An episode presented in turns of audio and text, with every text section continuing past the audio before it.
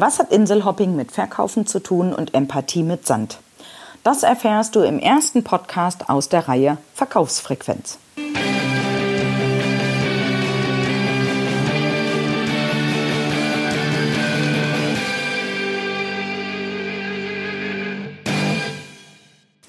Herzlich willkommen zum ersten Podcast aus der Reihe Verkaufsfrequenz.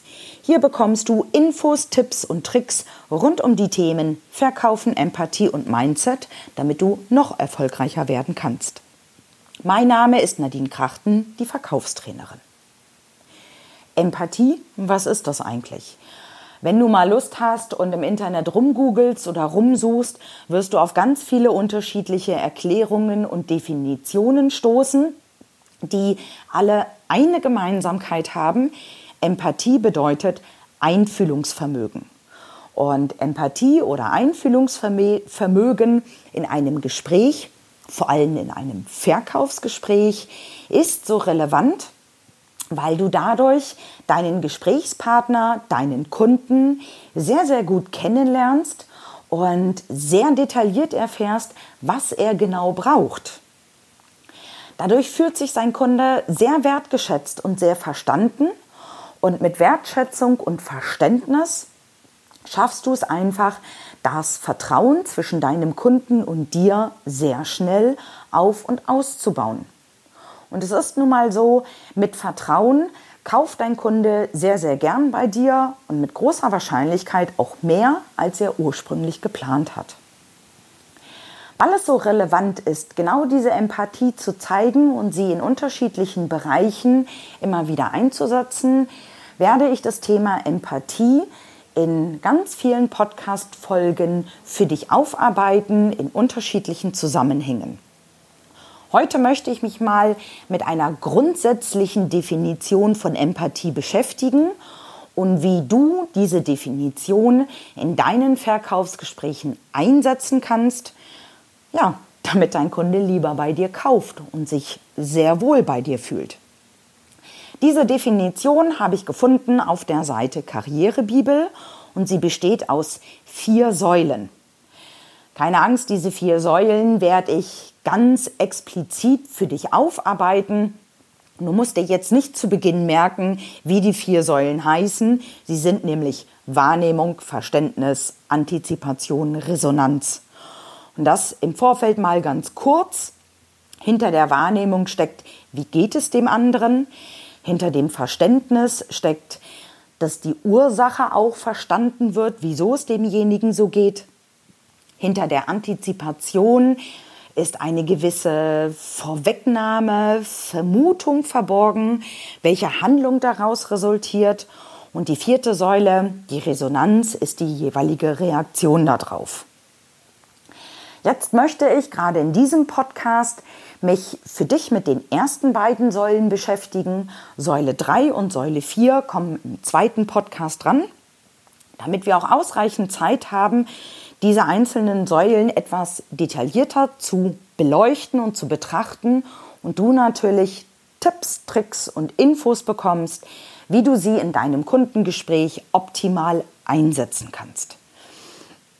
Und ja, Wieso sind diese vier Säulen so relevant? Weil, da erzähle ich dir sicherlich nichts Neues, jeder von uns ja eine unterschiedliche Sichtweise auf bestimmte Dinge hat. Ähm, ein Problem ganz anders betrachtet, ein Problem ganz anders angeht und wenn ich jetzt mal dieses große Wort nehme, eine andere Weltanschauung hat. Und deswegen breche ich jetzt dieses große Wort unterschiedliche Weltanschauung mal auf ein für dich ganz einfaches Beispiel runter. Und dieses ganz einfache Beispiel ist, dass statt der großen Weltanschauung jeder von uns auf seiner eigenen Insel lebt. Seine eigene Insel, die genauso ausgestaltet ist, wie jeder es von uns möchte, beziehungsweise so ausgestaltet ist, wie die aktuelle Situation desjenigen ist, also wie seine Möglichkeiten überhaupt sind. Wenn wir uns mal überlegen, wie eine Beschreibung von einer Insel sein kann, sehen wir schon, wie unterschiedlich sie aber aufgebaut sein kann. Also zum Beispiel kann eine Beschreibung von einer Insel sein, dass es da eine schöne Chill-Out-Ecke gibt. Auf der einen Insel ist es Gras, auf der anderen Insel ist es Sand. Eine Inselbeschreibung kann auch sein, dass es dort eine schöne Wohnmöglichkeit gibt. Auf der einen Insel ist es eine sehr luxuriöse und pompöse Stadt. Auf der anderen Insel ist es eine einfache Holzhütte. Und es kann auch möglich sein, dass eine Inselbeschreibung ist, ja, da gibt es ein bisschen Grün. Auf der einen Insel ist es ein sehr dichter Wald, auf der anderen Insel sind es nur Sträucher. Und schon alleine durch diese Beschreibung siehst du, wie gleich die Beschreibung ist, wie unterschiedlich aber die Inseln aufgebaut sein können. Und wenn du dir jetzt vorstellst, du stehst auf deiner Insel mit deinen Produkten, mit deinen Dienstleistungen, mit deinen Lösungen für deinen Kunden und hast ein Fernglas in der Hand und schaust durch das Fernglas auf die Insel deines Kunden dann wirst du mit großer Wahrscheinlichkeit durch dein Fernglas schon erkennen, ob es die pompöse Stadt ist, die auf seiner Insel zu finden ist, oder ob es nur das Holzhaus ist. Und du hast eine Vermutung durch dein Fernglas, oh, da ist ein schöner Sandstrand auf der Insel des Kunden. Nur viele Dinge, schon alleine wie die Vermutung des Sandstrandes oder auch die Temperatur, die auf der Insel des Kunden herrscht, wirst du durch dein Fernglas einfach nicht erkennen können. Und wenn du dann, nachdem du durch dein Fernglas geschaut hast, Fragen auf die Insel deines Kunden rüberrufst, ist die Wahrscheinlichkeit hoch, dass der Kunde deine Frage nicht so wirklich versteht, weil du vielleicht durch dein Fernglas was anderes gesehen hast oder der Wind einen Teil deiner Frage einfach wegträgt. Und genau aus diesem Grund ist es so wichtig, Inselhopping zu betreiben. Also verlass erstmal deine eigene Insel mit deinen Lösungen, mit deinen Produkten, mit deinen Dienstleistungen und lass dich auf die Insel deines Kunden einladen. Betreibe Inselhopping. Und dann nimm einfach wahr, wie ist es auf der Insel des Kunden eingerichtet? Und vielleicht siehst du, wenn du auf die Insel des Kunden hüpfst, dass das, was durch dein Fernglas wie Sand ausgesehen hat, gar kein Sand war, sondern verdorrtes Gras. Du kannst genau erkennen, wie ist die pompöse Stadt aufgebaut oder wie ist die Holzhütte kreiert und gestaltet. Du erkennst Feinheiten und Kleinigkeiten, die einfach durch dein Fernglas nicht zu erkennen sind. Das heißt, wie ist es auf der Insel deines Kunden? Erfrag es bitte. Also nicht nur das, was du siehst, sondern hinterfrage bitte auch, wieso der Kunde es genau so gebaut hat und gestaltet hat, wie du es erkennst. Und bei diesen Fragen meine ich nicht die Fragen, die du im Vorfeld schon übers Internet beantwortet bekommen hast, sondern die wirklichen Fragen, wieso der Kunde genau dort steht, wo er steht und wieso er seine Insel so aufgebaut hat, wie er sie aufgebaut hat.